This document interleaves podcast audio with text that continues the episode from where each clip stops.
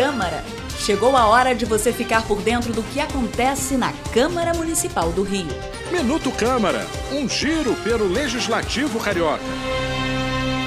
O Rio de Janeiro pode ter uma política municipal de controle e eliminação da tuberculose.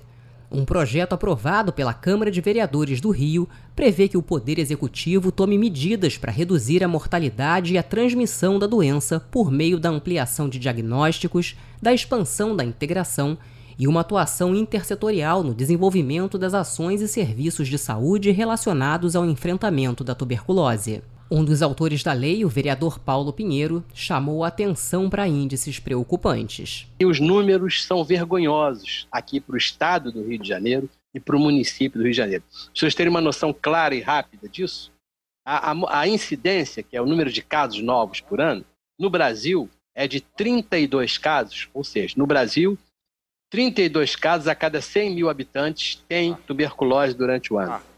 No estado do Rio de Janeiro, esse número é o dobro, são 60.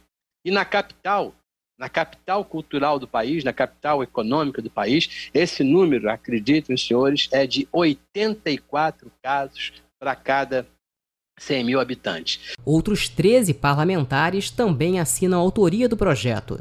A matéria foi aprovada em segunda discussão e agora segue para sanção ou veto do prefeito Eduardo Paes. Eu sou Ingrid Bart e esse foi o Minuto Câmara.